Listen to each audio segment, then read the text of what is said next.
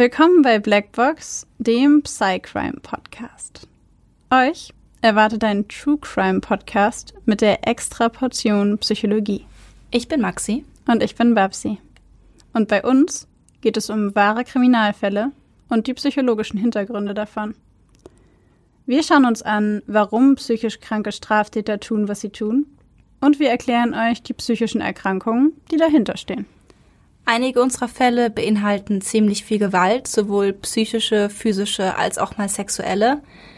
Manchmal sind sie sehr detailreich beschrieben und oft auch nichts für schwache Nerven.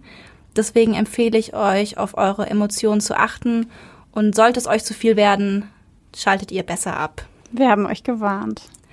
Ab und zu passiert es auch, dass wir bei der Aufnahme lachen oder eine Bemerkung machen.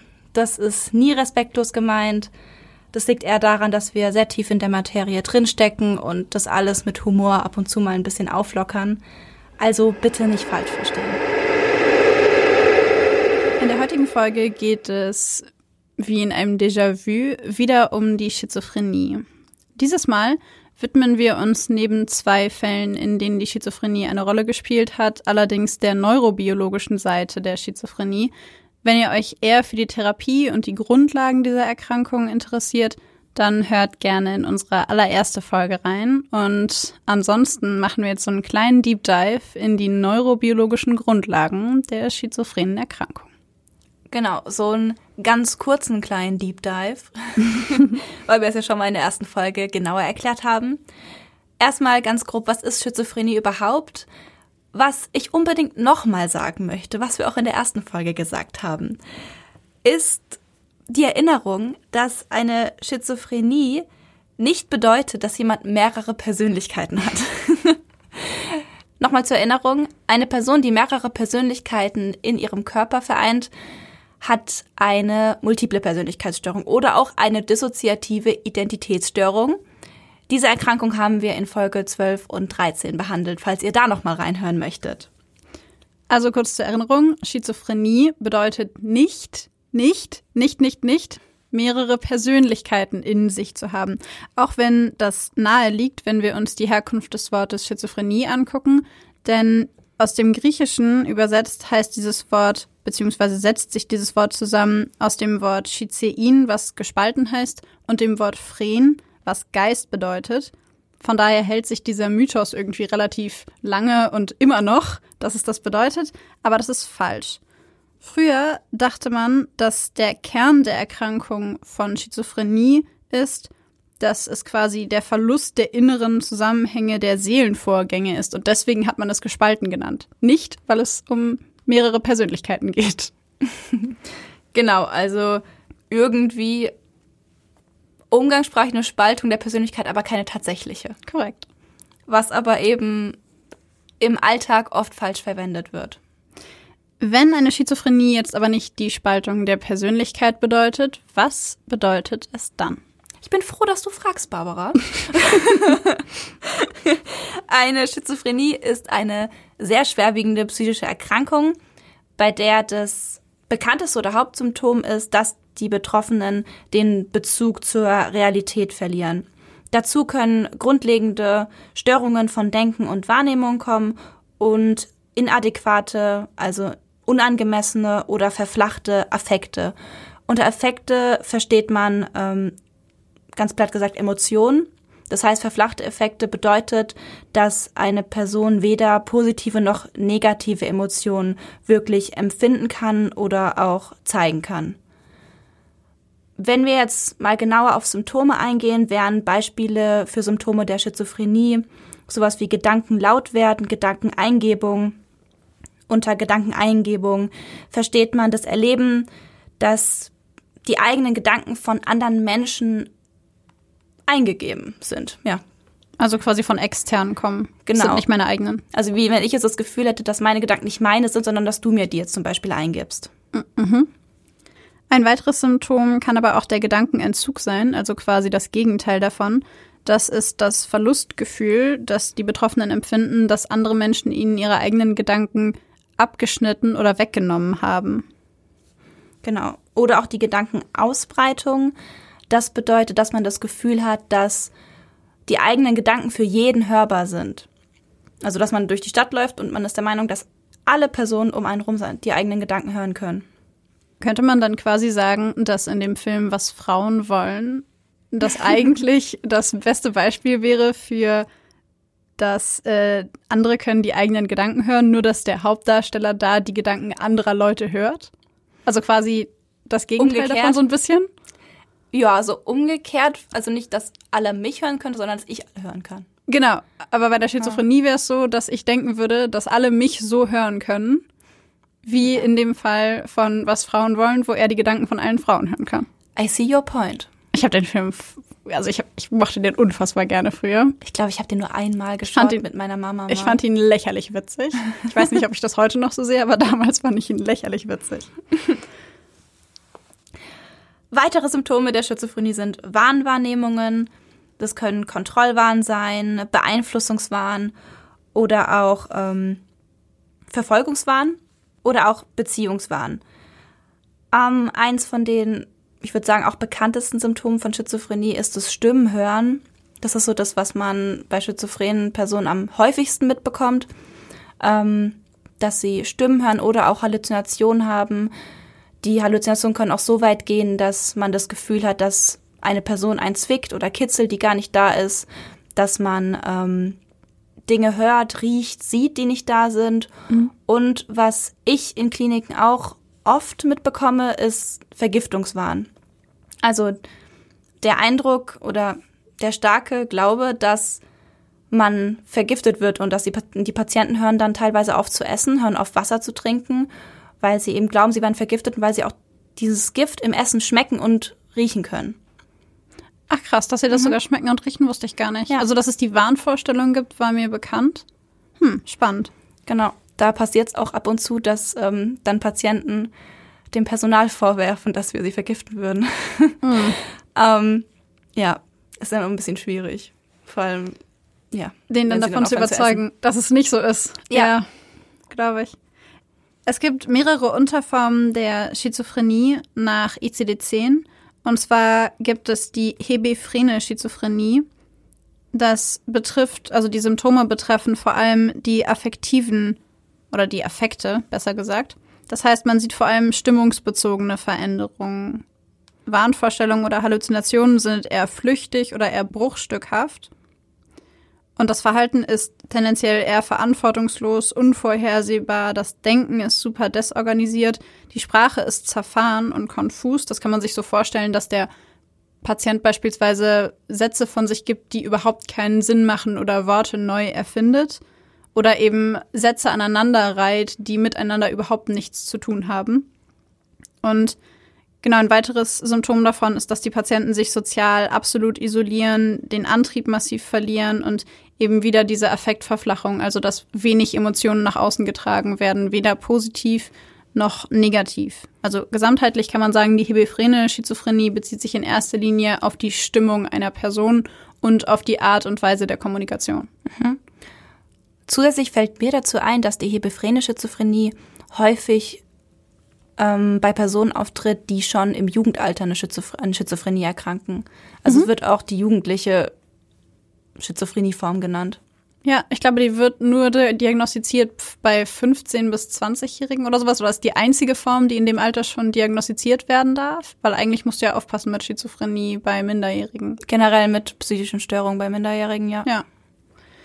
Dann haben wir die katatone Schizophrenie. Das ist wahrscheinlich eine der seltensten Formen. Die betrifft hauptsächlich Bewegungsstörungen. Das heißt, die Betroffenen verharren stundenlang in einer zwanghaften Position. Man kann sich quasi vorstellen, dass sie von außen ein bisschen aussehen wie so eine Wachspuppe. Ja.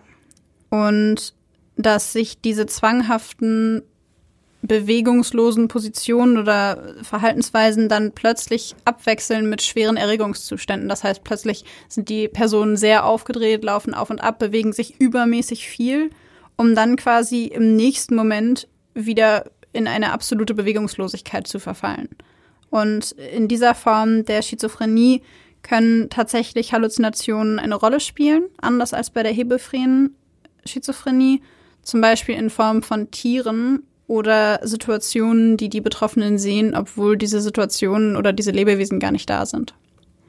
Was ich bei der katatonen Schizophrenie auch sehr spannend finde, ist der Umstand, dass sie jetzt, du hast zwar gesagt natürlich, dass sie lange verharren können in einer Position. Mhm. Was mich so überrascht hat, war, dass sie stundenlang, also wirklich nicht so zwei, drei Stunden, sondern sechs, sieben, acht Stunden in diesen Positionen bleiben können. Und das sind dann so Positionen, zum Beispiel, dann ist, sind sie in irgendeiner komischen Position und dann ist der Arm total weit abgespreizt vom Körper oder ein Bein ist oben mhm. und du siehst es und denkst dir, das muss doch wehtun. Und es tut bestimmt, würde bestimmt auch wehtun, wenn diese Person eben nicht psychotisch und nicht katatonisch wäre. Ähm, ja, auf jeden Fall fand ich das sehr spannend. Ja, ich finde es auch super irritierend, weil ich ja. mir keinen gesunden Menschen, ich meine allein die Vorstellung, meinen Arm eine halbe Stunde von meinem Körper abgestreckt ich zu halten. Ich kann nicht mal fünf Minuten. Probiert's mal aus, es geht tatsächlich sehr viel weniger lange, als man denkt. Das ist ein ganzes Workout für mich. Eine weitere Form der Schizophrenie ist die undifferenzierte Schizophrenie. Das sind psychotische Zustandsbilder, die zwar die Kriterien von der Schizophrenie erfüllen, aber nicht eindeutig in eine der anderen Unterformen eben einzuordnen sind. Also wie so eine sonstiges Kategorie eigentlich. Und dann, last but not least, gibt es die häufigste Form der Schizophrenie. Das ist die paranoide Schizophrenie. Das ist das Klassische, was man kennt, der Verfolgungswahn, das Stimmenhören, die Halluzinationen. Ähm, Menschen, die das Gefühl haben, sie werden von der CSI verfolgt, sie werden überwacht, sie haben Kameras in den Augen. Oder in den Hauswänden. Ja, Kameras sind generell oft und überall. So ein Thema. Ja. Beobachtet werden, ja, mhm. total. Genau, und in unserer heutigen Folge soll es in erster Linie tatsächlich auch um die paranoide Schizophrenie gehen. Bevor wir aber mit den Fällen tatsächlich weitermachen, wollen wir euch noch kurz erklären, wovon man die Schizophrenie abgrenzen muss. Und zwar gibt es natürlich bestimmte Erkrankungsbilder oder Symptomatiken, die aussehen können wie Schizophrenie, aber keine sind. Das kann zum Beispiel die schizotype Persönlichkeitsstörung sein. Das sind Persönlichkeitsstörungen mit Symptomen, die von außen aussehen wie eine Schizophrenie, aber keine sind. Das ist, finde ich, sehr schwer abzugrenzen. Aber mit Hilfe vom ICD-10, also von dieser Klassifikation für psychische Störungen, da muss man sich eben sehr streng an diese Kriterien dafür halten. Dann geht es, aber ich finde Differentialdiagnosen bei, bei sowas wie schizotype Persönlichkeitsstörung und Schizophrenie schon sehr schwierig.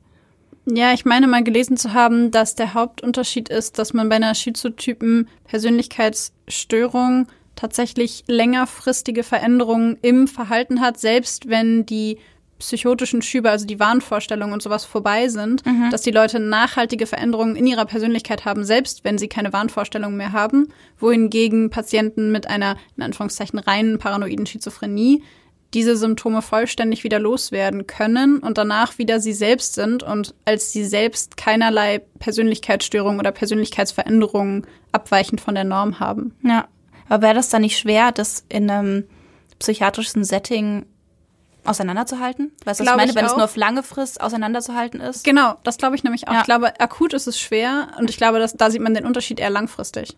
Ja. Ja, voll. Dann gibt es noch die substanzinduzierten Psychosen. Das sind Psychosen, die durch Drogen, Alkohol und Medikamente ausgelöst werden.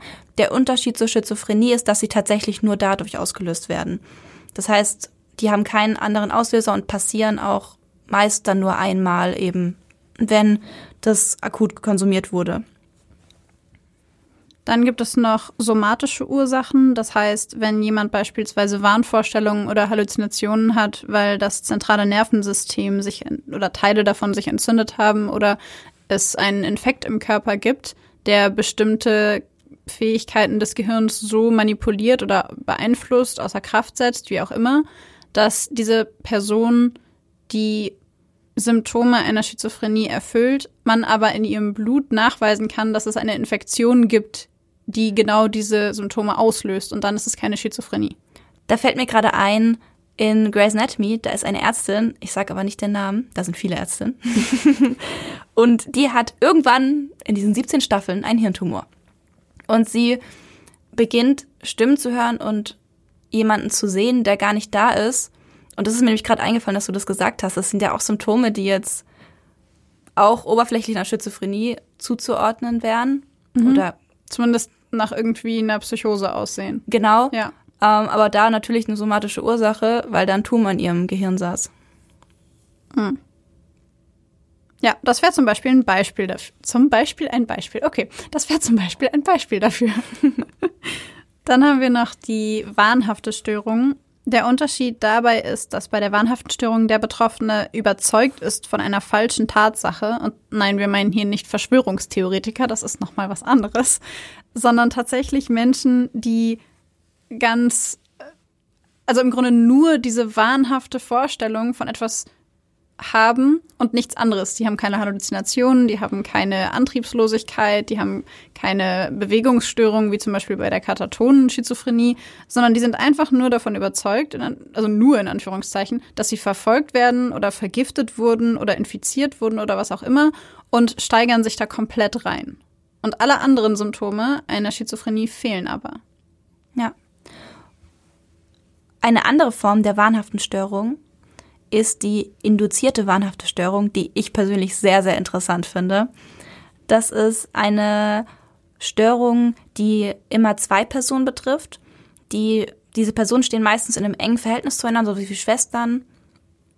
Und eine dieser beiden Personen leidet dabei dann meist unter einer psychotischen Störung, meistens zusammen mit Wahnvorstellung, deswegen induzierte wahnhafte Störung. Und die andere Person, die eigentlich gesund ist, entwickelt dabei einen symbiotischen Wahn. Also entwickelt den gleichen Wahn wie der erkrankte Gegenpart, als zum Beispiel wie die erkrankte Schwester, obwohl sie eigentlich klinisch und psychiatrisch gesehen komplett gesund ist.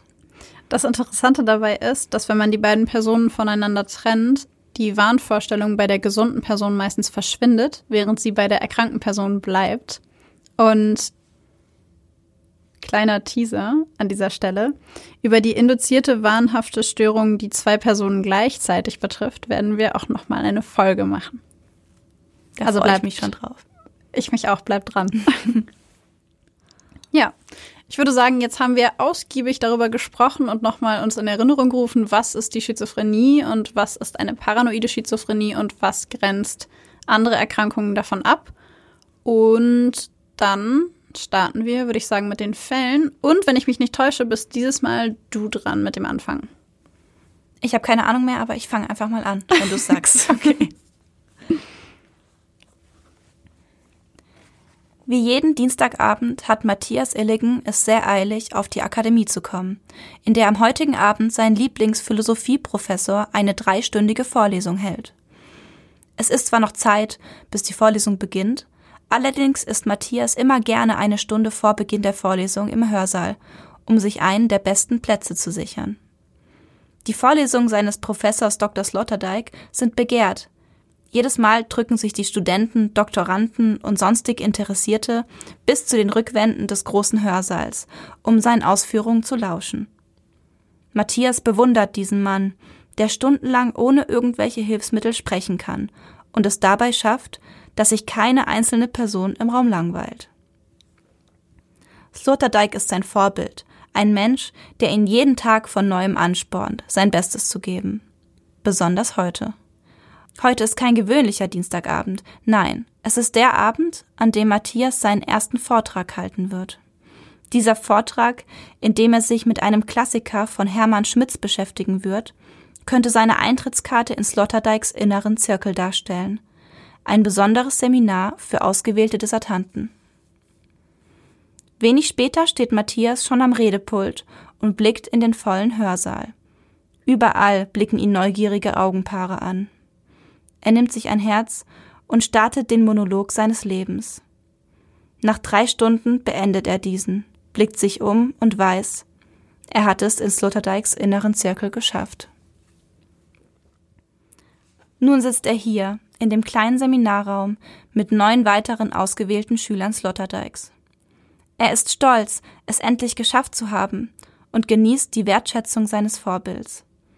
Die Seminare und Diskussionen machen Spaß und verlangen Matthias einiges ab.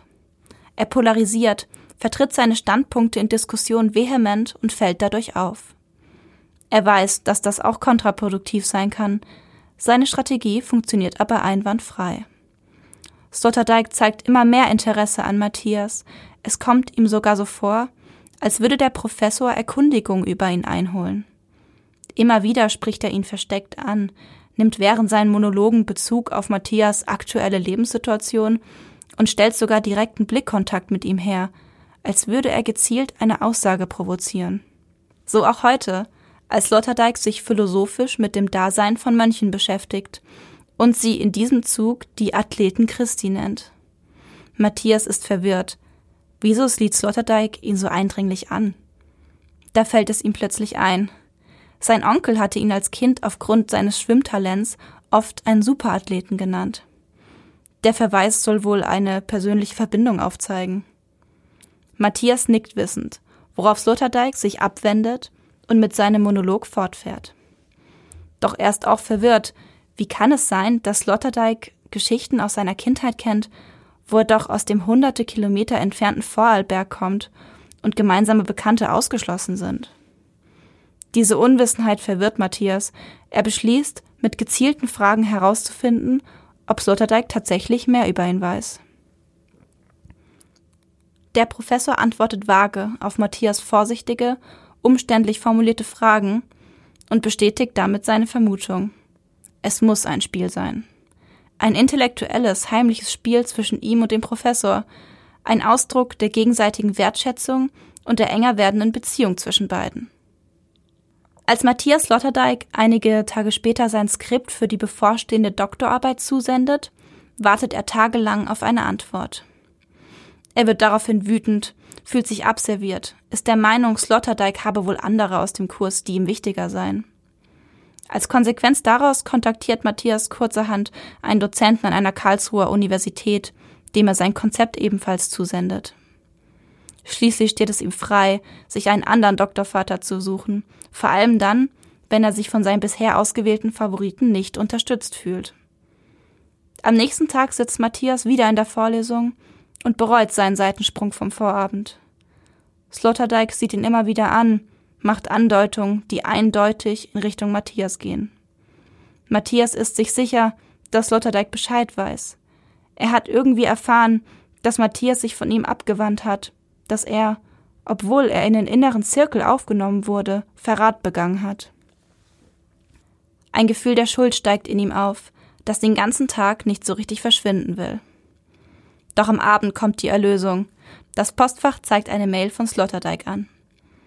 Er entschuldigt sich darin, so spät zu antworten, lobt Matthias Arbeit in den Himmel und bietet ihm an, ihn und seine Familie einmal in ihrem Haus in Südfrankreich zu besuchen. Matthias kann sein Glück nicht fassen. Sloterdijk hatte ihn doch nicht fallen lassen. Beflügelt von der positiven Rückmeldung sitzt Matthias den Rest des Abends an alten Texten, die er in den vergangenen Jahren geschrieben hat und findet den Mut, sie in den folgenden Tagen in einem Studio aufzunehmen. Er speichert die eingesprochenen Texte auf einer CD. Der Titel seines epischen Werks Die Passion Nummer 6 Ausgewählte Tabubrüche. Sorgfältig versteckt Matthias sein Meisterwerk in seiner Wohnung, um es zum geeigneten Zeitpunkt herauszuholen und der Welt zu präsentieren. Als Matthias am nächsten Tag einen Auftrag von Sloterdijk erhält, in dessen Zug er ein bestimmtes Buch lesen möchte, traut er seinen Augen nicht. Das Buch enthält zweifelsfrei alle Gedanken und Inhalte, die er gerade eben in seinem Werk Die Passion Nummer 6 aufgenommen hat. Schlagartig verwandelt sich die bisherige Bewunderung Sloterdijks in Hass. Wie war er an die Passion Nummer 6 gekommen? War er bei Matthias eingebrochen? Wie hatte er es wagen können, sein geistiges Eigentum zu klauen und in irgendeinem Buch zu veröffentlichen? Ihm fallen die Bauarbeiter ein, die seit einiger Zeit in seinem Wohnhaus arbeiten. Sie mussten es gewesen sein, sie mussten die CD im Auftrag von Sloterdijk entwendet haben. Das Spiel scheint Matthias nun nicht mehr so harmlos, wie es zu Anfang schien. Sloterdijk scheint ihn ernsthaft herausfordern zu wollen. Es ist Heiligabend, als Matthias zum ersten Mal die Stimme hört. Mittlerweile hat er das Gefühl, das Spiel endlich durchschaut zu haben, das sich so viel weiter als nur um Sloterdijk und die Akademie erstreckt. Auch andere Menschen sind beteiligt.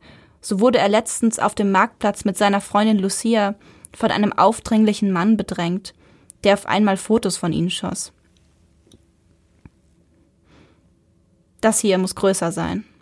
Größer als er, größer als Sloterdijk, größer als die Menschheit. Ein solcher Komplott kann nicht durch eine irdische Instanz inszeniert werden.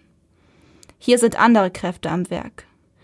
Die Stimme kommt schleichend, hüllt ihn ein wie eine Aura, hallt in seinem Kopf und gibt ihm das Gefühl, nicht alleine zu sein. Sie ist ihm seltsam vertraut, klingt irgendwie wie seine eigene Stimme, die auf einem Tonband aufgenommen wurde. Vertraut und gleichzeitig fremd. Die Stimme stellt sich ihm als Gabe vor, die mit telepathischen Kräften als Geschenken aufwartet. Sie rät Matthias, sie zu nutzen, sobald er in Gefahr gerät. Er ist sich sicher, dass es Gott ist, der da zu ihm spricht. Gott ist nun bei ihm, an seiner Seite, während er dazu berufen wird, als Zeuge vor dem jüngsten Gericht aufzutreten. Er ist der Auserwählte, der die Menschheit vor der sicheren Apokalypse retten kann. Eine Träne der Erkenntnis und Ergriffenheit rollt über seine Wange, als die Stimme ihm zuflüstert Gemeinsam werden wir alles schaffen. Seit Heiligabend ist die Stimme Matthias täglicher Begleiter. Sie ist immer da, flüstert ihm Dinge ins Ohr, stellt Fragen, auf die er keine Antwort weiß. Manchmal wünscht er sich, sie würde einfach verstummen. Doch er weiß, dass das nicht passieren wird, ehe das Spiel um den Untergang der Welt zu Ende ist. In den darauffolgenden Tagen und Wochen erkennt er, dass die Apokalypse in Form einer Pandemie, eines Virus voranschreitet, der ehemals menschliche Körper mit dämonischen Essenzen infiltriert. Er sieht Menschen, deren Gesichter zu dämonischen Fratzen verzerrt sind, bemerkt einen unerträglichen Geruch, der sich diesen infizierten Körpern anheftet. Glücklicherweise sind auch Engel unter den Spielern. Manche Menschen duften gut und sind umgeben von einer hellen Aura. Matthias ist sich sicher, dies sind Schutzengel, die von Gott gesandt wurden, um ihn im Kampf gegen Dämonen und Satanisten zu unterstützen. Um Vergiftungen zu vermeiden, trinkt er nur noch Wasser der Marke San Benedetto, da diese Marke die Heiligkeit im Namen trägt und somit nicht vergiftet sein kann. Im Kampf gegen die Dämonen sieht Matthias sich außerdem in der Pflicht, zu handeln und Partei zu ergreifen. Um die Menschen zu mobilisieren und die Welt zu retten, macht er sich auf den Weg in den Vatikan, um den Papst zu treffen und ihn vor der bevorstehenden Apokalypse zu warnen. Doch wieder erwarten wird er daran gehindert, zum Papst vorzudringen. Er stehe nicht auf der Liste und werde auch nicht erwartet. Matthias kann es nicht glauben, sieht darin erneute Beweise für eine riesige Verschwörung und das Werk der Dämonen, die seinen Plan um jeden Preis vereiteln wollen. Er sieht sie überall, die verzerrten Gesichter Satans, und riecht ihren üblen Gestank, wo er auch hingeht. Matthias sieht keinen Sinn mehr darin, weiter in Italien zu bleiben und macht sich auf die Heimreise. In Venedig bemerkt er, dass das Geld knapp wird. Es reicht nicht mal mehr für die Heimfahrt nach Wien. Er erhofft sich Hilfe von seinem Vater.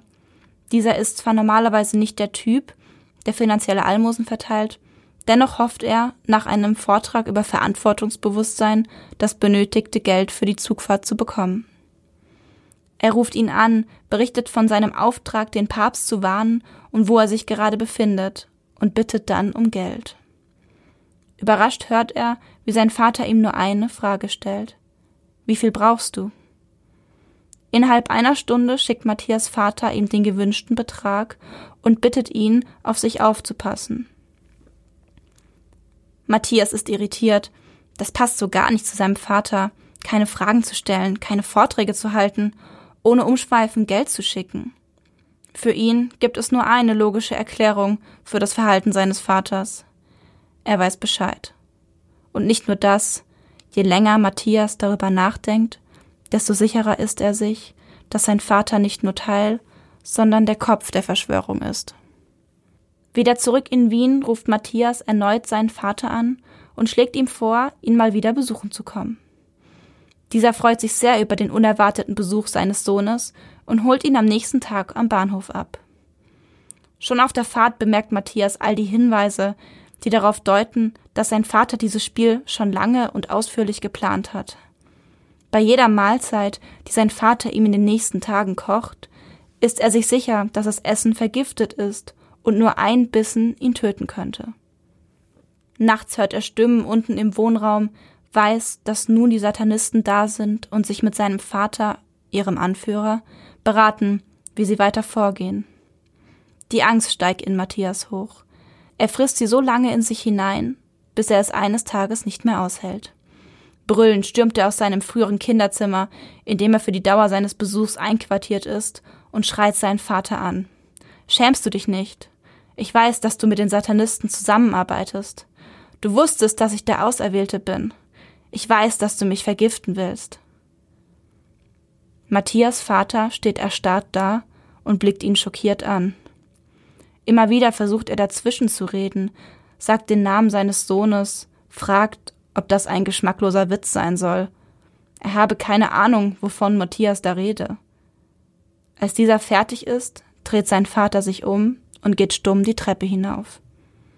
Voller Wut und mit einem staubtrockenen Mund von all dem Schreien greift Matthias nach der Wasserflasche, die auf dem Tisch steht, führt die Flasche zum Mund und nimmt drei große Schlücke. Dann hält er inne, blickt auf das Etikett. Es ist kein San Benedetto. Panik steigt in dem jungen Mann auf. Jetzt hat sein Vater es doch geschafft. Matthias spürt, wie das Gift in seinem Blut seine Wirkung entfaltet und weiß, dass er nicht mehr viel Zeit hat. In diesem Moment sieht er seinen Vater, wie er sich vom oberen Ende der Treppe zu ihm hinunterbeugt. Sein Gesicht ist dämonisch entstellt, seine Zunge gespalten wie die einer Schlange. Ich weiß gar nicht, was mit dir los ist, sagt er. Ich bin doch dein Vater. Er verfällt in ein wieherndes Lachen, das laut in Matthias Kopf nachhallt. Matthias überlegt verzweifelt, wie er dem Gift entfliehen kann, das nun tödlich durch seine Adern fließt. Dann ist es ihm auf einmal ganz klar. Er muss den Mörder in der Hülle seines Vaters töten, um das Gift wirkungslos zu machen. Er rennt nach oben und sucht nach seinem Vater, der sich mittlerweile in sein Schlafzimmer zurückgezogen hat und nun seelenruhig auf einem Stuhl sitzt. Er wirkt nun so gar nicht mehr dämonisch, doch Matthias weiß es besser. Er greift nach einem glatten Flussstein, der auf dem Fensterbrett steht, und schlägt damit auf seinen Vater ein. Der Kampf ist blutig, laut.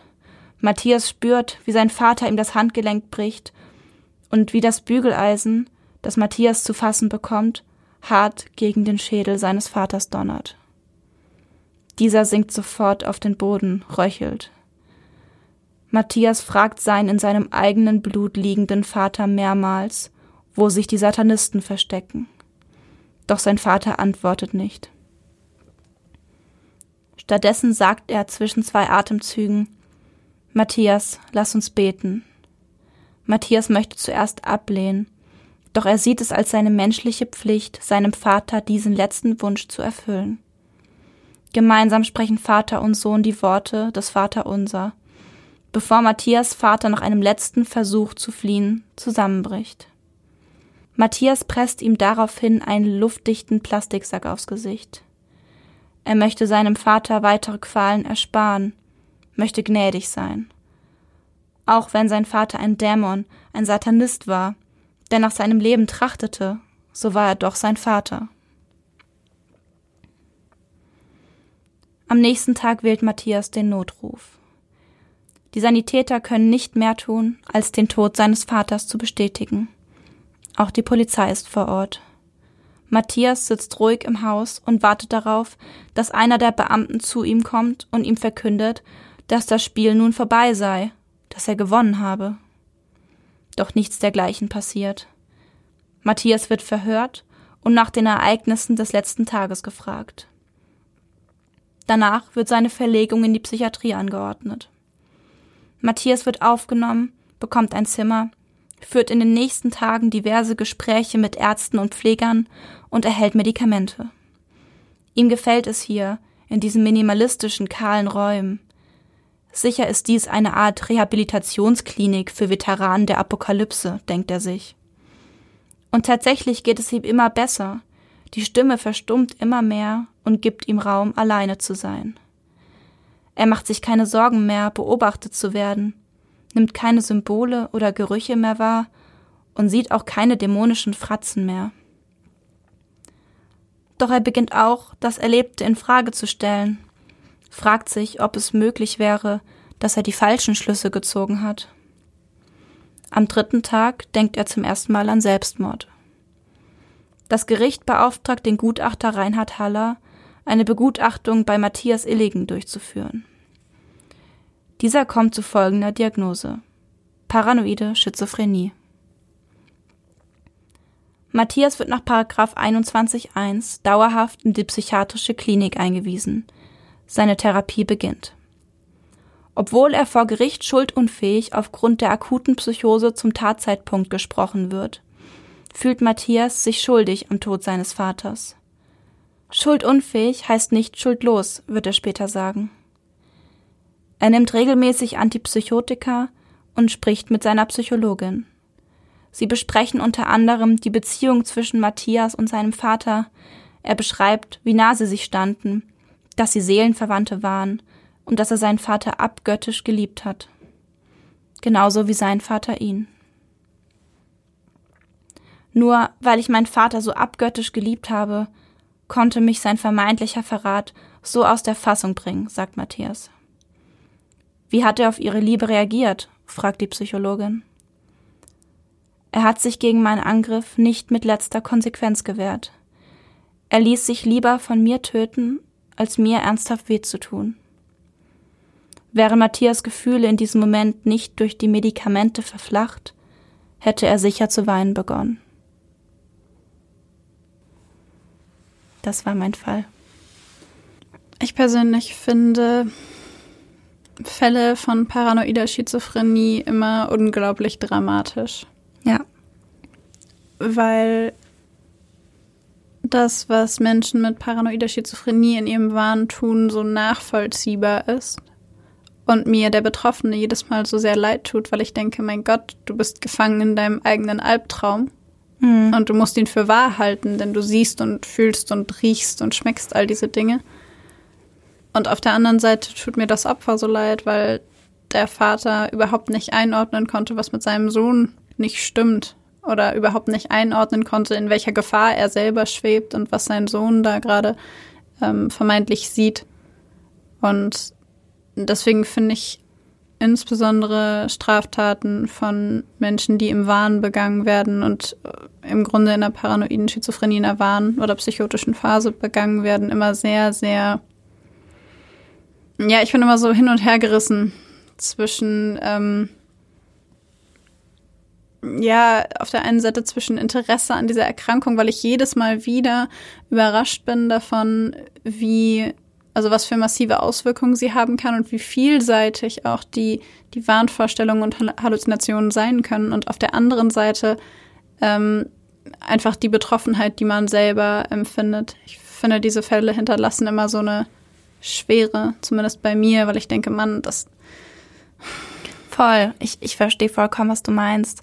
Ähm, ich habe dieses, ich nenne es mal Gefühl, was du beschreibst, ähm, auch in der Klinik oft, dass ich Menschen kennenlerne, die ja, die eben Straftaten begangen haben aufgrund der Schizophrenie. Und oft hörst du ihre Geschichten und hörst zum Teil auch Menschen, die vielleicht, ähm, ich weiß nicht, verlobt waren, studiert hatten, einen Job hatten, den sie geliebt haben. Und auf einmal kommt diese Krankheit und haut ihnen so ein Brett vor den Kopf und stürzt sie dermaßen in diese Psychose, dass dann so schreckliche Dinge passieren und ihn einfach den Boden unter den Füßen wegreißen.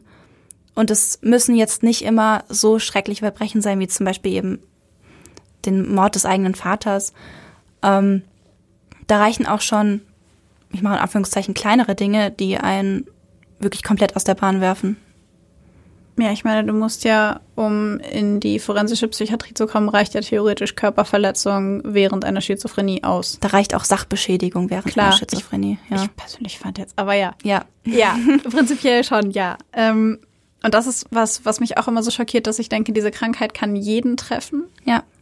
Und du merkst sie nicht und das finde ich das Brutale an Voll. der paranoiden Schizophrenie. Und ich finde, das hat man in deinem Fall unfassbar gut gespürt und gesehen, wie schleichend das kam. Weil am Anfang mit dieser Beziehung zu seinem Professor, wo du meintest, ja, er kommt in den inneren Zirkel und irgendwie so besonders, weil er seine Dissertation bei ihm schreibt, da dachte ich die ganze Zeit, das kann ich verstehen. Mhm. Also, dass es was Besonderes ist und vielleicht, ich könnte mir sogar vorstellen, dass sein Dozent ihn anders anguckt und irgendwie versucht, was über ihn rauszufinden und so. Bei so High-Class-Clubs ja. kann ich mir das schon vorstellen.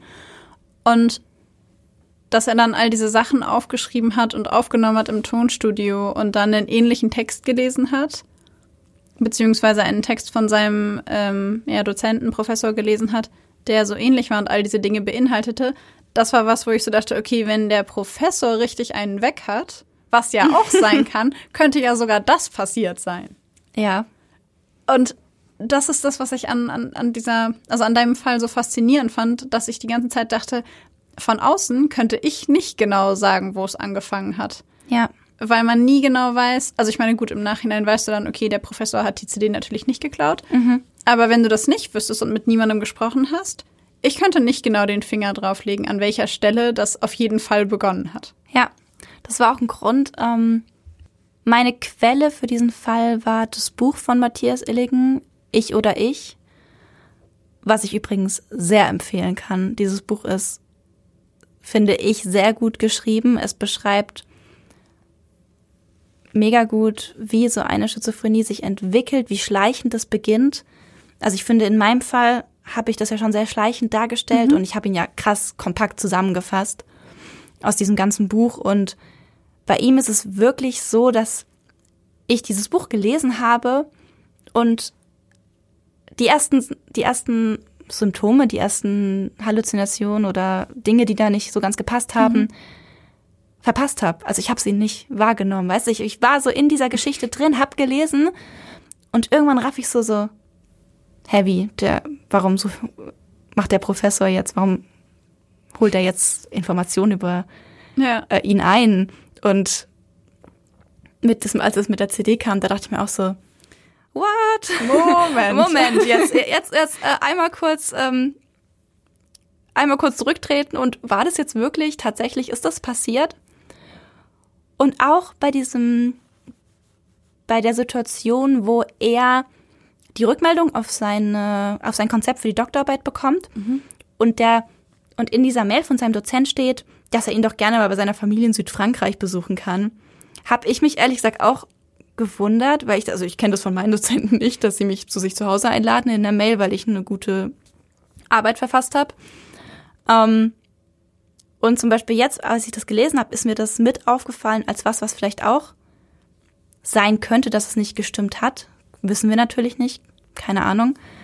Aber jetzt nochmal beim Lesen ist mir das mit aufgefallen. Beim Lesen des Buches allerdings nicht. Ja, und das ist das, was ich unfassbar faszinierend finde bei ähm, Leuten, mit denen ich zu tun hatte, die irgendwie mit paranoider Schizophrenie zu tun hatten oder davon betroffen waren, fand ich das jedes Mal unfassbar faszinierend, wie logisch die Sachen in sich sind. Ja. Die ganze Geschichte ist in sich unfassbar schlüssig sodass man gar nicht immer genau sagen kann, ist es wirklich passiert? Oder ist es passiert und du hast es anders interpretiert? Oder ist es vielleicht gar nicht passiert? Oder ist es so ähnlich passiert? Weil es, weil viele von den Dingen so realistisch sind. Ja. Also ich fand in deinem Fall hat man das mega gesehen. Ja. Ich finde, vor allem der Anfang ist super schlüssig und logisch. Und ich finde so, wenn er als die Psychose sehr, sehr stark ist und er diese dämonischen Fratzen sieht und so, okay. dass er dann, ja, da sind dann manchmal aber auch so Lücken, wo man sich so denkt, zum Beispiel, als er dann das Wasser trinkt und der Meinung ist, er ist vergiftet, mhm. habe ich mich gefragt, wie kam er dann auf die Idee, dass er jetzt seinen Vater umbringen muss, damit das Gift nicht mehr wirkt. Also Absurd. Also da sind dann solche Lücken, aber diese Lücken kommen so spät, dass die Person schon so tief in dieser Psychose drin ist und in diesen Ängsten verwickelt ist und diesen Halluzinationen, ja. dass es nicht mehr auffällt. Dass ja. es einfach akzeptiert wird mit, als eine Tatsache und zu diesem Zeitpunkt kann es nicht mehr hinterfragt werden. Weil es dann in diesem ganzen Gedankenmuster irgendwie schlüssig ist. Ja. Oder es zumindest so gebogen wird, dass es schlüssig ist. Genau, da ist ja. also, es ist schon zu weit dann. Es geht nicht mehr zurück. Ja. Ich habe diesen Fall übrigens überhaupt erst gefunden, dadurch, dass ich natürlich recherchiert habe, was für einen Fall ich nehmen könnte für diese Folge und bin dann eben auf den Namen Matthias Illigen gestoßen durch Interviews, die er gegeben hat. Ich glaube, der Welt und dann noch so einer ähm, so einer Zeitung aus der Schweiz. Und da spricht er ganz viel darüber, ähm, was ich auch schon gesagt habe, dass Schuldunfähigkeit nicht bedeutet, ohne Schuld zu sein. Und er beschreibt, wie sehr er darunter leidet, dass er diese Tat begangen hat und dass er seinen Vater eben getötet hat. Und dass es ihm sehr, sehr schwer gefallen ist, da rauszukommen und den Willen zu haben, weiterzumachen und mit dieser Schuld zu leben. Und das fand ich irgendwie auch nochmal so einen ganz wichtigen Aspekt, weil ich selbst auch in meinem, in meiner Arbeit bemerke, dass das manchmal ein bisschen untergeht. Also der Fokus liegt auf der Erkrankung, der Fokus liegt auf dem Delikt und auf der Deliktbearbeitung und darauf, dass es irgendwann wieder rausgeht, aber so dieser Aspekt der Schuld, ob sich der Patient schuldig fühlt, fand ich, den hat er sehr stark beleuchtet oder betont. Und ich fand es sehr wichtig, nochmal zu sagen, dass es. Stimmt, darüber denkt man relativ selten nach, ja. dass nach so einer Schizophrenie der Betroffene und in dem Fall dann auch der Täter in derselben Person damit umgehen muss, dass ja. er das getan hat. Und ich stelle mir das schrecklich vor.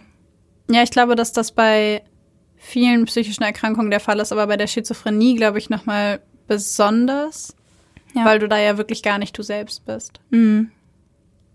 Ja, wichtig. Das wollte ich noch gesagt haben. Du hast uns auch einen Fall mitgebracht. Ja. Dann lies ihn doch mal vor. Okay. Ilfracombe an der Nordküste der südwestenglischen Grafschaft Devon. 7. Februar 2019. Statistisch der kälteste Tag des Jahres in der Kleinstadt am Meer. Im Hafen dümpeln ein paar kleinere Boote in den grauen Wellen. Der Himmel ist bedeckt und auf einem kleinen grasbewachsenen Hügel direkt an der See steht ein kleiner Leuchtturm. Es ist friedlich in diesem kleinen Ort. Bis weit ins 19. Jahrhundert lebten die Menschen hier vom Fischfang und dem Seehandel. Mittlerweile sind zahlreiche der Fischerboote den großen Vergnügungsdampfern gewichen, die in den Sommermonaten im Hafen ankern und die zahlreichen Touristen herbringen, die den viktorianischen Charakter der Gassen und das blaue Meer, die steilen grünen Küsten und weiten Felder und Wiesen bewundern. Aber an diesem Nachmittag merkt man davon nichts. Die Luft ist kalt und windig, und die Sonne ist hinter einer Wand aus grauen Wolken verschwunden. Zwei Meilen vom Meer entfernt, mitten zwischen grünen Wiesen und Feldern, liegt der Campingplatz Lee Meadow Farm Camping. Zahlreiche Touristen kommen im Sommer hierher, um zu campen, die Natur und die Idylle zu genießen. In der Nähe des Campingplatzes finden Touristen eine kleine Farm mit eigenem Hofladen, einigen Tieren und leckerem Frühstück. Als Alexander Louis Ranwell an diesem Nachmittag auf der Farm auftaucht, interessieren ihn diese Details allerdings wenig. Der 28-Jährige schleicht um den Hof herum, stiehlt unter anderem ein Fahrrad und eine Bohrmaschine, lässt einige Tiere aus ihren Ställen, zerstört mutwillig einige Gegenstände auf der Farm und fährt mit dem Fahrrad im Halbdunkeln in das 18 Kilometer entfernte Combe Martin. Dort geht er mit der Bohrmaschine in der Hand in den Pub The Castle Inn. Dort randaliert er, beleidigt die Gäste. Der Inhaber ruft die Polizei. Die findet einen jungen Mann vor, der sich zwar merkwürdig zu verhalten scheint, aber sofort einwilligt, die Gaststätte zu verlassen. Die Polizisten bieten Louis Ranwell an, ihn nach Hause zu fahren, der junge Mann lehnt jedoch ab und verschwindet in der Dunkelheit. Ob er an diesem Abend in seinem Karawan in Croyd schläft oder durch die Straßen irrt, ist nicht bekannt. Am nächsten Morgen bricht Alexander dann in die Twitchen Farm in Iffercombe ein. Er dringt in den ungesicherten Stall des Farmers ein und nimmt eins der Ponys mit. Passanten beobachten den Mann und rufen die Polizei. Diese nimmt ihn fest. Um zehn vor zehn an diesem Morgen erreichen die Beamten die Barnstable Police Station. Um 10.34 Uhr wird Louis Ranwell dann genauer befragt. Er behauptet, derzeit keinerlei psychische Probleme zu haben, gibt jedoch zu, wegen einer Psychose zweimal in Behandlung gewesen zu sein. Während seines Gewahrsams gibt er auch an, keinerlei Gefahr für sich oder andere darzustellen. Er wird von einem psychologisch versierten Pfleger untersucht, dieser kann keine Anzeichen für mangelnde geistige Fähigkeiten oder andere Einschränkungen feststellen. Nichtsdestotrotz sind die Beamten durch das bizarre Verhalten des Festgenommenen irritiert. Louis Ranwell weigert sich zu essen, uriniert in einen Becher und schüttet den Inhalt dann über den Boden und über seine Zellentür, bedroht den Anwalt, der ihm eigentlich helfen will, droht seiner Mutter am Telefon und beleidigt sie, behauptet, er hätte Probleme zu atmen und fragt die Beamten mehrfach nach seinem Hund. Seine Mutter ruft daraufhin bei der Polizeistation an und teilt den Beamten mit, sie hätte die schlimmsten Befürchtungen, sollten sie ihn wieder laufen lassen. Die Polizisten entscheiden allerdings, dass sein Verhalten zwar merkwürdig ist, aber keineswegs gefährlich für sich oder andere. Also wird Louis Ranwell der Diebstahl und die Demolierung seiner Zelle zur Last gelegt und um 14.49 Uhr desselben Tages wird er wieder entlassen. Damit er die Nacht nicht auf der Straße verbringt, arrangieren die Beamten allerdings einen Platz in einem Obdachlosenheim in Barnstaple. Louis Ranwell stimmt zu, dort zu übernachten. Als er einige Stunden später beim Freedom Center von den Polizisten dort abgesetzt wird, füllt er zwar alle Formulare aus, geht aber nicht zu Bett, sondern beschäftigt sich stundenlang am Computer. In den frühen Morgenstunden sucht er schließlich den Manager des Obdachlosenheims in seinem Büro auf. Dieser hat bereits nach kurzer Zeit das Gefühl, einen Menschen mit schweren psychischen Problemen vor sich zu haben. Während die beiden sich noch unterhalten, wird Louis Ranwell immer unruhiger und nervöser. Als der Manager ihm schließlich Hilfe anbietet, wechselt der verwirrte junge Mann abrupt das Thema und beginnt über Waffen zu sprechen. Er droht dem Manager, ihn umzubringen und auch seine Katzen zu töten. Dann nimmt er seine Sachen und geht. Um Viertel vor neun an diesem Morgen steht Alexander Lewis Ranwell dann auf dem kleinbäuerlichen Hof von Mr. und Mrs. Ellis, drei Kilometer entfernt von seiner nächtlichen Unterkunft. In einer Hand hält er eine lange Säge, in der anderen einen langen Stock. Das Ehepaar hat gerade die Schafe und Alpakas auf die Felder hinausgelassen, als sie den Mann entdecken. Ohne Umschweife beginnt dieser die beiden zu beleidigen, schreit sie an und bedroht sie. Der 82-jährige John Ellis schickt seine Frau ins Haus. Sie soll sich in Sicherheit bringen und die Polizei rufen. So steht der alte Mann dem blonden, wütenden und verwirrten Mann allein gegenüber. Dieser fackelt nicht lange und schwingt die Säge von rechts nach links, immer auf Kopfhöhe des alten Mannes. Dieser sieht die Klinge immer näher auf sich zukommen und tritt Schritt um Schritt zurück. Er reißt die Arme vor sein Gesicht und seinen Hals und rennt zurück ins Haus, doch sein Verfolger ist ihm auf den Fersen. Er schreit ihn an, fragt, ob Alice pädophil sei. Der 82-Jährige schafft es, dem Angreifer den Stock abzunehmen und sich so lange zu verteidigen, bis die Halterung von dessen Säge bricht. Daraufhin lässt der Angreifer von ihm ab. John Ellis wird bei dem Kampf von der Säge schwer verletzt, kann sich jedoch ins Haus retten. Einige Minuten später erreicht die Polizei den Ort des Geschehens. Sie finden Alexander auf einem benachbarten Hof, wo er gerade dabei ist, die Tiere aus ihren Ställen zu befreien, und nehmen ihn fest. Sechs Minuten nach zehn an diesem Morgen, wieder in der Barnstaple Police Station, nicht einmal 24 Stunden ist es her, dass Alexander aus dem Gewahrsam dort entlassen wurde. Dieses Mal wird er genauer befragt aber er gibt sich unkooperativ, will auf die Nachfragen nach seiner psychischen Erkrankung nicht antworten. Er gibt zu, mehrfach versucht zu haben, sich das Leben zu nehmen, aber dass er aktuell nicht darüber nachdenke. Schließlich möchte er doch einen psychologischen Sachverständigen, einen Psychiater oder Arzt sehen und mit diesem sprechen. Die Beamten stellen fest, dass seine psychische Verfassung sich in den letzten 24 Stunden massiv verschlechtert hat. Einem der Polizisten teilt er mit, er habe sein Einhorn verloren. Um 14.16 Uhr versucht er schließlich einem Beamten den Taser abzunehmen. Dafür werden ihm Handschellen angelegt. Am Nachmittag telefoniert er dann mit einem Angestellten des Mental Health Service.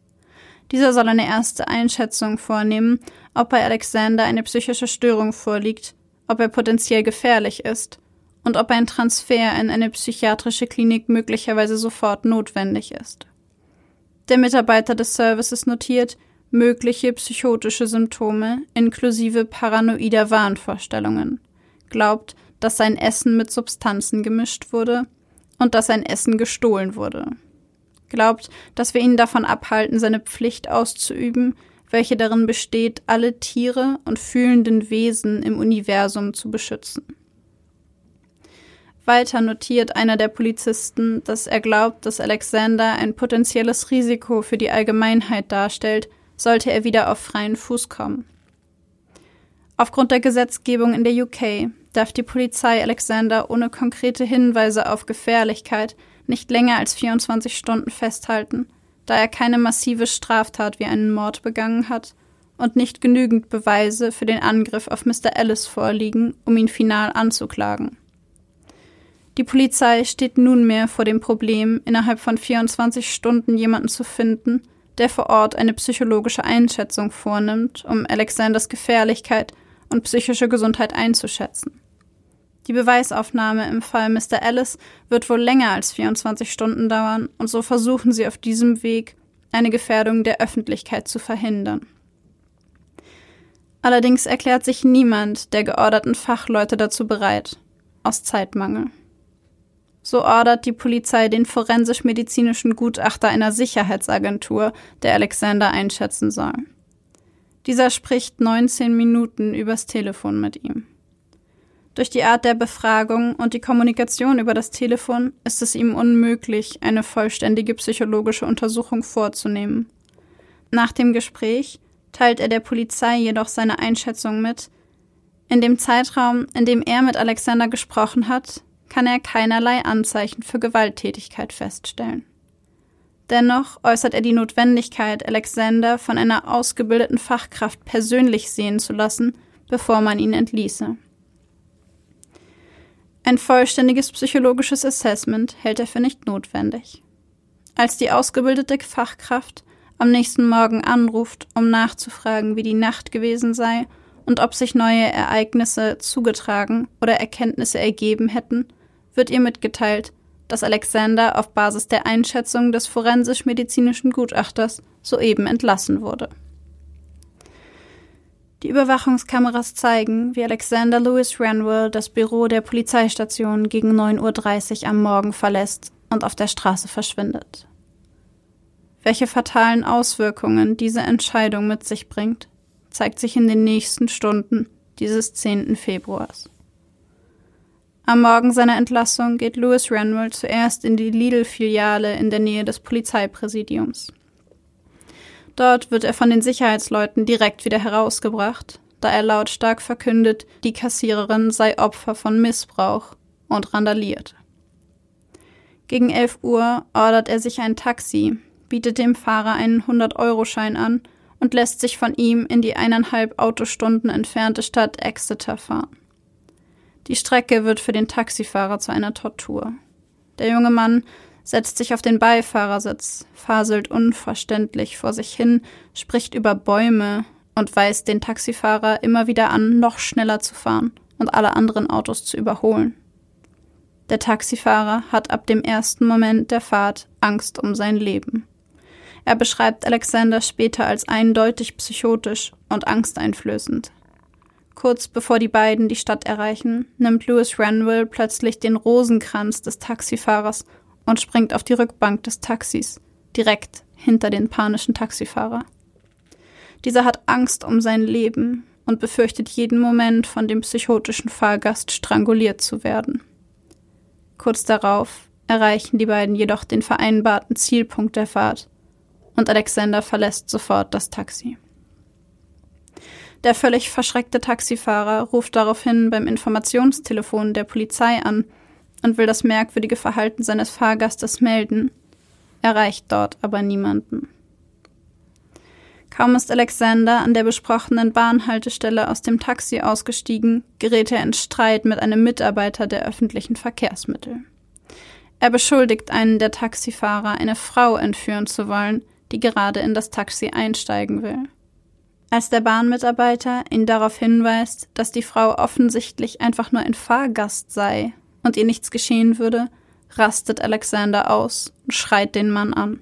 Dann rennt er davon. Gegen 12.30 Uhr erreicht Alexander dann die Bonney Road Nummer 65.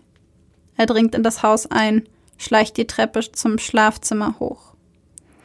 In dem Haus lebt der 80-jährige Anthony Payne gemeinsam mit seiner Katze. Der junge Mann überrascht den Rentner, stellt ihm Fragen zu einem pädophilen Ring, schreit ihn an und schlägt dann mit einem rostigen Hammer so lange auf den Schädel des Mannes ein, bis dieser leblos zusammenbricht. Nach dem Tod des Mannes durchsucht er das ganze Haus. Dann verlässt er das Blutbad durch die Hintertür. Von dort macht er sich zu Fuß auf den Weg zur St. David's Church und versucht dort einzubrechen. Als dies misslingt, trifft er auf der Straße ein junges Paar. Er folgt den beiden ganze 40 Minuten lang durch die Straßen, bevor er sie nach Säure fragt und verlangt, die Inhalte ihrer Rucksäcke zu sehen. Als er von ihnen ablässt, ruft das Paar sofort die Polizei. Beide hatten Todesängste ausgestanden, da der Mann durchaus gewaltbereit schien. Die Polizisten versprechen sofort, eine Streife vorbeizuschicken. Als diese bei dem Paar ankommt, ist Alexander Lewis Ranwell bereits verschwunden. Er läuft weiter durch die Stadt. Sein Weg ist willkürlich, unberechenbar. Er trifft auf Mr. McCullum, einen weiteren zufälligen Passanten, und fragt diesen nach den Schlüsseln zur St. David's Church. Danach folgt er dem verängstigten Mann, drückt sich an Wände und versucht von diesem nicht gesehen zu werden. McCullum schafft es jedoch, Louis Ranwell abzuschütteln. Dieser irrt daraufhin weiter durch die Stadt. Schließlich kommt er gegen Viertel nach drei nachmittags in der Cowick Lane an einem Haus vorbei. Es ist die Hausnummer 109. Er schleicht über den Vorgarten hinein. In der Küche sieht er zwei ältere Männer sitzen. Es sind Dick und Roger Carter, beide 84 Jahre alt und Zwillingsbrüder. Einer der beiden bittet den jungen Mann, das Haus sofort wieder zu verlassen. Sofort kehrt dieser um und zieht sich aus dem Haus zurück. Dann umrundet er das Grundstück, klettert auf der Rückseite über eine Mauer, nimmt sich einen Spaten und dringt erneut in das Haus ein. Dort erschlägt er beide Männer mit dem Spaten. Dick in der Küche und Roger in der Nähe der Treppe. Auch dieses Mal durchsucht er das Haus. Dann verlässt er den Tatort und kauft sich bei einem Supermarkt in der Nähe Schokolade und Chips. Überwachungskameras zeigen ihn, wie er weiter und weiter durch die Straßen läuft. Die Nacht verbringt er schlafend in den Ruinen des Exeter Castle. Gegen fünf Uhr morgens betritt er dann das Rougemont Hotel in der Queen Street, etwa sechs Minuten von seiner Schlafstätte entfernt. Die Rezeption ist diese Nacht von Mr. Belvicius besetzt. Unvorbereitet trifft dieser auf den verwirrten und wütenden Mann, der verlangt, sofort Frühstück zu bekommen und droht, sonst alle Menschen im Hotel zu ermorden. Wutentbrannt greift er nach einer der großen Glasschalen und wirft sie dem eingeschüchterten Rezeptionisten entgegen. Dieser wird am Kopf getroffen und erleidet durch die Glasscherben einen tiefen Schnitt. In diesem Moment kommt der Koch des Hotels gemeinsam mit einer weiteren Mitarbeiterin in das Foyer. Alexander greift sich eine Stehlampe und bedroht die beiden damit. Als sie aus dem Hotel fliehen, folgt er ihnen hinaus und über den hoteleigenen Parkplatz. Dort demoliert er mit der Stehlampe die geparkten Autos und verfolgt und bedroht die beiden Angestellten. Kurz darauf erscheint endlich die Polizei vor Ort. Sie versuchen Alexander zu beruhigen und ihn festzunehmen, müssen ihn aufgrund seiner massiven Gegenwehr aber schließlich tasern. Dann nehmen sie ihn zum dritten Mal in Gewahrsam. Sie bringen ihn sofort in die Juniper Ward im Wanford Hospital.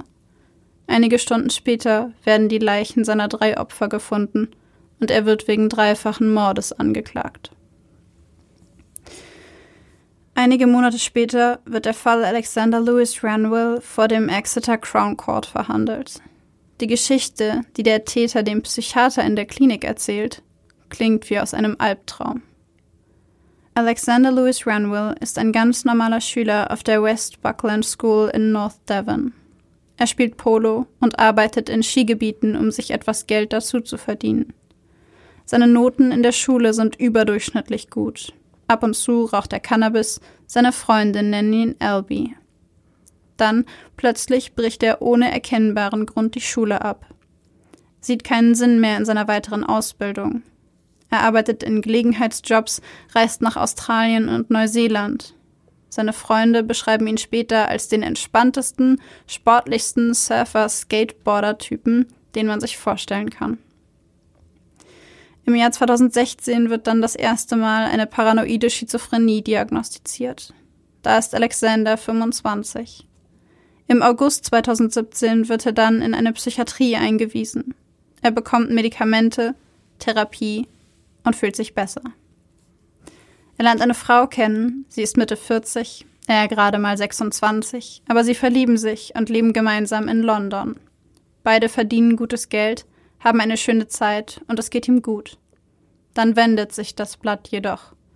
Und im Sommer 2018 ist er wieder Single, hat keinen Job, kein Geld und keine Unterkunft. Im Januar 2019 hört er dann auf, seine Medikamente zu nehmen zieht in einen kleinen Karawan auf einem Campingplatz in Croyd und verwahrlost. Eines Tages glaubt er in einem Magazin das Bild einer seiner Ex-Freundinnen zu sehen. Er ist überzeugt davon, dass sie Opfer eines pädophilen Rings geworden sei und irgendwo festgehalten werde. Dieser Glaube manifestiert sich. Und es kommen noch andere Wahnideen dazu. Er ist der Überzeugung, dass es seine Aufgabe sei, allen Lebewesen auf dieser Welt zu helfen und sie zu befreien. Er glaubt daran, auf einer Mission zu sein, bei der er die Welt von allem Übel befreien und insbesondere Frauen und Mädchen aus den Fängen von pädophilen Ringen retten muss. Teil dieser Konspiration aus Kinderschändern seien Fred und Rose West, das Gangsterpärchen, gewesen. Nachdem er das erste Mal festgenommen und wieder freigelassen wird, glaubt er, nun von der Polizei unterstützt zu werden. Er geht davon aus, dass all diese Ereignisse miteinander zusammenhängen und zu einem großen Ganzen gehören. Seine wahrgenommene Spur führt ihn erst zu Mr. Alice, bei der er die gefangene Frau vermutet und sie befreien will. Als die Polizei ihn daraufhin wieder festnimmt und erneut freilässt, geht er davon aus, nicht nur von den Behörden unterstützt, sondern tatsächlich von ihnen beauftragt worden zu sein. Er glaubt daran, dass die Polizei weiß, was er tut und dass sie sein Verhalten befürwortet, ja sogar unterstützt. Er sieht sich selbst als den Spürhund, der das verschwundene Mädchen um jeden Preis wiederfinden muss. Er erinnert sich an das Foto von ihr im Magazin, weiß, dass sie seit 25 Jahren verschwunden ist, weiß aber nicht mehr, wie sie heißt. Also folgt er seinem Bauchgefühl. Dieses leitet ihn direkt nach Exeter in das Haus von Anthony Payne. Er erinnert sich an die Hinweise. Auf dem Fußabtreter ist der Umkreis eines toten Hundes aufgemalt, ein Zeichen. An der Tür klebt ein Zettel. Der ältere Mann sucht gemeinsam mit seiner Katze eine neue Unterkunft. Wieder ein Zeichen. Plötzlich ergibt alles einen Sinn. Hier muss das Mädchen versteckt sein. So sieht nur ein Ort aus, an dem jemand ein Mädchen versteckt und brutal foltert. Er bricht in das Haus ein, befragt den älteren Mann. Er findet Messer und Scheren, hält sie für Folterwerkzeuge. Auch eine Geburtsurkunde findet er. Er glaubt, es sei ein Souvenir von dem Mädchen. Ein Souvenir, das der Täter als Erinnerung behält. Er spürt, dass er keine Wahl hat. Er muss den Mann töten, um das Mädchen zu finden. Er denkt nicht darüber nach. Er tut es einfach. Er muss es tun. Damit dieser Mann aufhört, das Mädchen zu foltern. Als Payne schließlich tot ist, durchsucht er das ganze Haus. Aber er findet nichts. Keine Hinweise, kein Mädchen. Also geht er hinaus, zurück auf die Straße, weitersuchen. Er läuft weiter durch die Stadt, trifft auf Menschen, die er für verdächtig hält, und findet schließlich das Haus, das für ihn eindeutig der Ort ist, den er sucht. Er weiß, dass es das Haus ist, in dem sich das Mädchen befindet. Er spürt die Verbindung, spürt die Gegenwart von Pädophilie, Folter und Grausamkeit. Er vermutet einen Kohlenkeller unter dem Haus, den perfekten Ort, um das Mädchen unbemerkt festzuhalten. Also geht er zu den beiden Männern in das Haus. Nachdem diese ihn bitten zu gehen, ist er sich sicher. Das ist der richtige Ort. Er nimmt sich einen Spaten und geht zurück. Er spürt, dass dort seit Jahren nichts verändert wurde. Alles passt zusammen in seinem Kopf. Es sind zwei Männer. Er spürt die Anwesenheit des Mädchens. Er spürt, dass sie in Gefahr ist und dass er sie retten muss. Also tötet er die beiden Männer. Dann durchsucht er alles und findet nichts. Er geht davon aus, dass die Polizei ihm folgen wird, denn er arbeitet ja für sie. Die Polizei wird schon alles Nötige finden, alles, was sie brauchen, um dem Mädchen zu helfen. Also geht er wieder. In der Nacht schläft er in den Ruinen des Exeter Castles. Um ihn herum sieht er die Geister von toten Bären, die dort in der Vergangenheit getötet wurden. Er hat Angst. An mehr erinnert er sich nicht mehr. Als seine Psychosen einige Monate nach der Verhaftung nachlassen, realisiert er, was er getan hat. Er ist schockiert und er bereut seine Taten. Auch der begutachtende Psychiater erklärt vor Gericht, er habe selten jemanden gesehen, der sich in eine so undurchdringliche, verwirrende Welt von Wahnvorstellungen verstrickt habe. Die Jury vor Gericht befindet den Angeklagten aufgrund seiner tiefgreifenden psychischen Erkrankung für unschuldig aufgrund von Schuldunfähigkeit. Das Gesundheitssystem und der Staat hätten in diesem Fall dabei versagt, dem psychisch kranken Mann zu helfen. Alexander Lewis Ranwell wird zu einer zeitlich unbegrenzten Therapie in das Broadmoor Hospital verbracht. Er wird erst wieder entlassen werden, wenn er keine Gefahr mehr für sich und andere darstellt. Er selbst stellt sich immer wieder die Frage, warum ihm niemand geholfen hat, als es ihm so schlecht ging. Er begreift nicht, warum niemand bemerkt hat, wie schlecht es ihm ging. Und warum man ihn zweimal hintereinander wieder freigelassen hat. Okay, wow, da ist sehr, sehr viel los gewesen. Ich muss es in meinem Kopf einmal noch schnell ordnen. ähm, die erste Frage, die sich mir gestellt hat, während du vorgelesen hast, war, wie kommen die auf die Idee, dass ein Gutachter am Telefon in 19 Minuten sagen kann, ob der gefährlich ist oder nicht? Das ist wahrscheinlich eine der alles entscheidendsten Fragen überhaupt. Ich meine, ich kann die Polizisten schon insoweit verstehen, dass sie in einer Situation waren, wo sie schnell handeln mussten. Sie haben nur 24 Stunden. Sie wollen wissen, ob sie ihn gehen lassen dürfen oder nicht. Und ich verstehe diese Nothandlung, aber das ist genauso effektiv wie gar nichts zu tun. Ja. Was ich nicht verstanden habe, ist, dass sie ihn nach der Körperverletzung, das ist halt genau der Punkt, dass ja. sie ihn da nochmal rausgelassen haben, das äh, absolut undenkbar. Voll. Dass sowas passiert.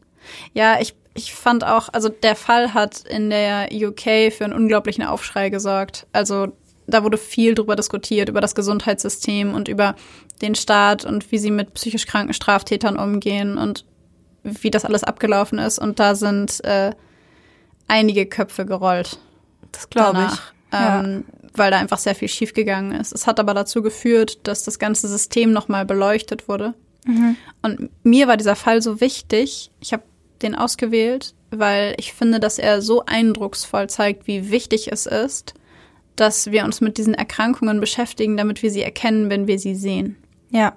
Und damit wir solche Sachen verhindern können. Und weil ich finde, dass er zeigt, ich finde, paranoide Schizophrenie ist das beste Beispiel, um zu zeigen, dass Täter nicht immer böse in Anführungszeichen sind, sondern dass es Menschen sind, denen Dinge passieren, die allen Menschen passieren können. Und ich fand diesen Fall einfach so unglaublich beispielhaft dafür. Ja, total.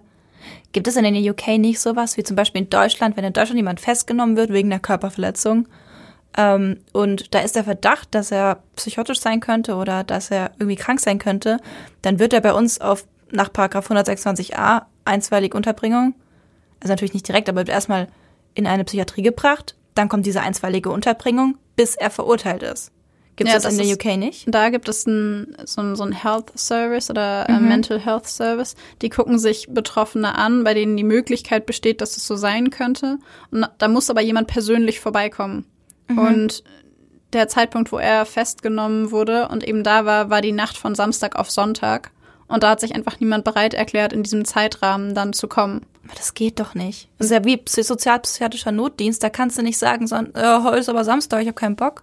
Ja, absolut. Aber genau das ist da passiert. Und ähm, mir hat das unfassbar leid getan, weil ich bei dem Fall, während ich dafür recherchiert habe, die ganze Zeit dachte, oh Gott, bitte, irgendjemand muss ihn stoppen. Jetzt stoppt ihn doch, haltet ihn fest, stoppt ihn, schützt ihn vor sich selbst und schützt die anderen vor ihm. Und irgendjemand muss ihn festhalten. Irgendjemand, ich habe mein Einhorn verloren. Hallo, spätestens da hätte doch irgendjemand mal sagen müssen, hm, irgendwas stimmt hier, glaube ich, nicht. Ja, voll. Ich meine, das erste Mal nach der Sachbeschädigung habe ich so verstanden, dass sie ihn wieder gehen lassen. Was okay ist, Sachbeschädigung, er verhält sich komisch, aber ich verstehe, dass es kein Grund ist, ihn festzuhalten. Ja. Aber wie du sagst, spätestens bei der Körperverletzung, und da ist er ja nochmal, sagt er Dinge, die seltsam sind, die psychotisch sind. Spätestens da hätten sie ihn festhalten müssen. Voll. Auf irgendeine Art, die hatten, also ich meine, irgendeine Art muss es doch geben. Ja, und da gab's halt super viele Missverständnisse. Der, ähm, der Gutachter, der mit ihm 19 Minuten gesprochen hat, meinte auch, ich habe denen ja gesagt, die sollen nochmal dafür sorgen, dass jemand sich den persönlich anguckt. Und ich dachte, ich bin mal davon ausgegangen, dass die das machen würden. Und da ist einfach jeder irgendwie von was anderem und jeder hat die Schuld zu jemandem anders geschoben. So. Ja, Kommunikation. Also äh, während ich diese ganzen Sachen gelesen habe, dachte ich mir einfach, okay, auch während ich den Fall geschrieben habe, dachte ich, ich schreibe eigentlich gerade ein Drama, weil wir wissen alle, worauf es hinausläuft und wir können es einfach nicht stoppen, weil die Geschichte schon passiert ist. Aber ich finde, es zeigt einfach, wie wichtig es ist, dass wir darüber aufklären und darüber sprechen. Ja, ist wie wenn du Titanic guckst und das Schiff geht auf den Eisberg zu, du siehst es und du siehst es und du kannst es nicht aufhalten. Ja. Ja. Das, das Ja. Gefühl hatte ich dabei. Ja, vor allen Dingen so sinnlos. Die Angehörigen der Toten, die Angehörigen von dem Täter selbst. Weil, weil ihn niemand gestoppt hat. Ja. Aber wir wollten uns heute ja der neurobiologischen Grundlage der Schizophrenie widmen. Und für alle kleinen Nerd-Liebhaber da draußen, jetzt geht's hier richtig los. Und zwar stellen wir euch heute so ein bisschen vor, womit die Schizophrenie zumindest auf neurobiologischer Grundlage in erster Linie zu tun hat. Und damit wir das tun können, müssen wir erstmal kurz ein paar Grundlagen klären.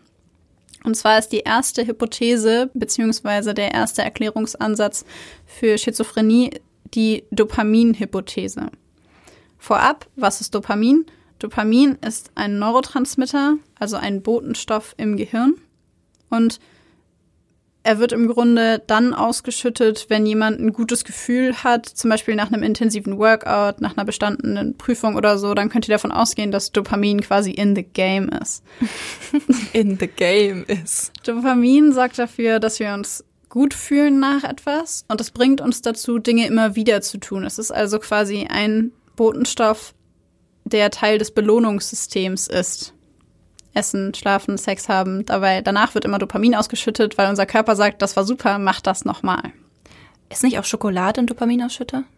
Hm, Ich bin mir Oder nicht ganz sicher? Dopamin, Serotonin, die stehen eng miteinander in Verbindung. Ja. Ich bin mir bei Schokolade nicht ganz sicher. Okay. Genau. Die Dopaminausschüttung beeinflusst ganz unterschiedliche Funktionen in unserem Körper, beispielsweise die Feinmotorik oder Beweglichkeit, die Konzentration, das Erinnerungsvermögen sowie Empfindungen wie Mut, Antrieb oder Lebensfreude, aber eben auch Motivation. Und zu viel oder zu wenig Dopamin in unterschiedlichen Bereichen des Gehirns kann ganz unterschiedliche Erkrankungen und Probleme mit sich bringen. Und um jetzt ein bisschen genauer darauf einzugehen, was das Dopamin mit der Schizophrenie zu tun hat, schauen wir uns noch mal kurz an, wie funktioniert Reizübertragung zwischen Nervenzellen, weil da ist genau der wichtige Punkt. Genau. Die funktioniert nämlich so, wenn ihr jetzt in Bio aufgepasst habt, dann habt ihr einen kleinen Vorteil. ähm, wenn ein elektrischer Reiz ausgelöst wird, dann wird er von Nervenzelle zu Nervenzelle im Gehirn übertragen. Dabei gibt es zwei unterschiedliche Prozesse. Es gibt einmal die ähm, elektrische Weiterleitung. Das bedeutet einfach, dass das elektrische Signal wie durch ein Kabel im Gehirn gleichmäßig weitergeleitet wird. Das heißt, die Informationen bleiben in gleichbleibender Stärke und auch in gleicher Geschwindigkeit. Würden alle uns, unsere Informationen so weitergeleitet werden, dann wäre unser Gehirn sehr schnell sehr überfordert. Wir würden in einem Chaos aus Informationen leben müssen, was uns, ja, was einfach zu viel wäre. Deswegen gibt es bei den meisten Nervenzellen eine chemische und keine elektrische Verbindung. Dabei werden Signale nicht wie durch ein Stromkabel weitergeleitet, sondern ähm, werden durch chemische Prozesse weitergeleitet. Dabei wird das elektrische Signal immer wieder neu aufgebaut. Der Vorteil von der chemischen Weiterleitung ist dabei, dass es nicht diese überfordernde Fülle an Informationen gibt. Also es ist dosierter, wir empfangen eine angemessenere Menge an Informationen, sodass unser Gehirn damit klarkommt. Diese Elemente, die eben diese Informationen weiterleiten, werden Neurotransmitter genannt. Manche Neurotransmitter wirken hemmend, andere wirken erregend. Dopamin zum Beispiel, Serotonin, Glutamat sind alles Neurotransmitter. Und es gibt auch zwei bestimmte Bahnen im Gehirn, die nur für Dopamin zuständig sind. Bei der Schizophrenie spielen da ganz besonders zwei Bahnen eine Rolle. Das sind einmal die mesokortikale Bahn und einmal die mesolimbische Bahn. In der mesokortikalen Bahn gibt es bei der Schizophrenie häufig eine Unteraktivität, das heißt quasi zu wenig Dopamin. Dort wirkt Dopamin hauptsächlich sowieso schon hemmend.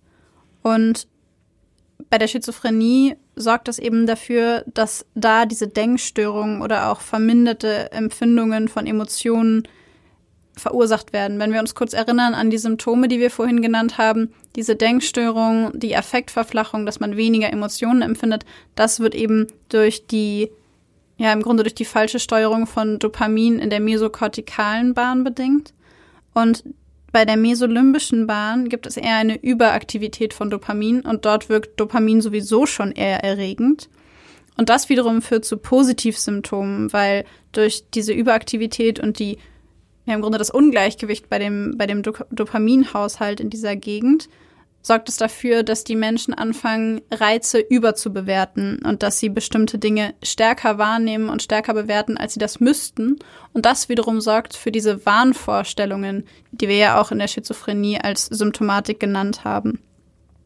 Die These wird allerdings diskutiert, also die gesamte Dopaminhypothese wird diskutiert, weil nicht alle Patienten Abbaustoffe vom Dopamin in erhöhter Menge im Gehirn haben und das widerspricht so ein bisschen der Idee von, okay, vielleicht habt ihr an bestimmten Teilen zu viel Dopamin im Gehirn, weil dann müsste man das ja nachweisen können. Ja. Und das gelingt aber nicht immer. Nicht immer. Meinen Patienten erkläre ich die Dopaminhypothese immer sehr platt, natürlich, dass es gut verstanden wird. Ähm, und da beschreibe ich das Gehirn immer als eine Maschine. Und diese Maschine läuft mit Dopamin und ich erkläre dann natürlich nicht mesolymbisch und mesokortikal. Und ich beschreibe das dann so, dass eben diese Maschine durch das Dopamin überhitzt wird, also überfordert ist, heiß läuft und dass es dann eben einfach total überfordert ist und deswegen diese Positivsymptomatik kommt, die Halluzinationen, die Stimmen. Und damit merke ich, dass meine Patienten aber ganz gut klarkommen und sich das gut ähm, vorstellen können. Die mesokortikale Bahn wäre dann in dem, in dieser Metapher der Vergleich, dass die Maschine einfach zu langsam läuft das heißt, dass sie einfach, ja, dass das Gehirn einfach zu wenig Dopamin hat. Ja, zu wenig Dopamin hat und dann einfach, wenn, wenn sie vielleicht Rollen hat, läuft, dann rollt sie nur sehr, sehr langsam. Ja. Und das macht dann eben diese Negativsymptomatik. Das ist eine gute, eine gute Metapher. Also wenn euch mal jemand fragt, ähm, was die Dopaminhypothese ist, zu viel Dopamin, dass die Maschine läuft über und überhitzt und Wahnvorstellungen etc., zu wenig Dopamin, irgendwie weniger Emotion, weniger Antrieb, weniger Motivation. Negativsymptomatik der Schizophrenie. Voll ja. gut erklärt eigentlich. Die zweite Hypothese, die wir nur kurz anreißen wollen, weil es über die neurobiologischen Grundlagen der Schizophrenie unfassbar viel zu sagen gibt, wir uns aber kurz fassen möchten, ist die Glutamat-Hypothese. Da geht es quasi, Glutamat ist wie schon gesagt auch ein Neurotransmitter da geht es im Grunde darum, dass im Gehirn eine Störung in der Regulation der Glutamatrezeptoren vorliegt. Das heißt, da ist nicht zu viel Glutamat vorhanden, sondern das Gehirn reagiert gestört auf Glutamat, also auf diesen Neurotransmitter. Und Interessant bei der Glutamat-Hypothese ist, dass Wissenschaftler die Wichtigkeit dieser Glutamatrezeptoren erst bemerkt haben, als sie Probanden bestimmte Stoffe gegeben haben, die genau diese Rezeptoren blockiert haben. Weil in dem Moment, wo sie diese Rezeptoren blockiert haben, haben die Probanden kognitive und verhaltensbezogene Symptome entwickelt, die von außen so aussahen, als wären die Probanden schizophren. Dabei hatte man nur in ihrem Gehirn quasi eine bestimmte Annahmestelle des Neurotransmitters Glutamat blockiert. Mega spannend. Ja, genau. Und was auch noch dazu führt, ist, dass wenn die Funktion dieser Rezeptoren, also dieser Glutamatrezeptoren gestört ist, kann es zu einem Absterben von bestimmten Neuronen im Gehirn kommen. Und auch das führt zu Verhaltensstörungen, die für Schizophrenie typisch sind. So viel zum Thema Glutamat-Hypothese. Ganz insgesamt lässt sich sagen, dass bei einer Schizophrenie die Stoffwechselprozesse und die chemischen Gleichgewichte im Gehirn durcheinander geraten und dass das Gehirn deswegen insgesamt einfach nicht mehr so funktioniert und Reize nicht mehr so verarbeiten kann wie zuvor. Natürlich gibt es auch noch ein paar neuroanatomische Aspekte. Da will ich euch aber eigentlich nur oder wollen wir euch eigentlich nur das Interessanteste mit auf den Weg geben, was wir gelesen haben. Und zwar eine Studie, die gezeigt hat, dass 50 Prozent aller Patienten mit Schizophrenie ganz unspezifische nur in bestimmten Bereichen des Gehirns vorkommende Abweichungen des Gehirns hatten, beispielsweise kleinere Infakte. Und bisher kann man nicht erklären, ob das ein Zeichen dafür ist, dass das Gehirn von schizophrenen Patienten tendenziell anfälliger ist für solche Schäden oder ob die Verletzungen durch die antipsychotischen Medikamente kommen. Und mhm. ich persönlich, also quasi, ob die Erkrankung erst dadurch kommt, dass das Gehirn anfälliger ist oder ob das Gehirn Schäden bekommen hat durch die Medikamente, die die Leute aufgrund der Schizophrenie bekommen haben. Und ich persönlich fand, dass diese Studie nochmal genauer aufzeigt, dass wir, was die Erklärung der neurobiologischen und neurochemischen Ursachen der Schizophrenie angeht, immer noch an einem Punkt sind, an dem wir uns einfach nicht ganz sicher sind, warum bestimmte Medikamente genau so funktionieren, weil bei manchen Patienten funktioniert es, bei anderen Patienten funktioniert es nicht.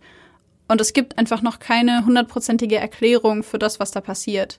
Am Schluss können wir auf jeden Fall mit Sicherheit sagen, dass bei einem Großteil der an Schizophrenie erkrankten Patienten ähm, eine Dysregulation vorliegt, also einfach ein Problem in der Regulation von Neurotransmittern das, ob das jetzt Dopamin oder Glutamat ist.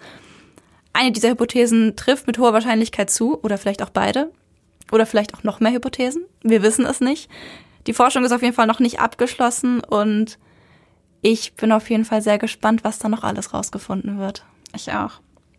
Wir hoffen auf jeden Fall, dass wir euch einen kleinen, hoffentlich nicht zu komplizierten Einblick in die Neurochemie beziehungsweise Neuroanatomie beziehungsweise Neurobiologie der Schizophrenie geben konnten. Und genau, dann würde ich sagen, schließen wir diese etwas nerdige Folge mit einem standardmäßigen Tschüss!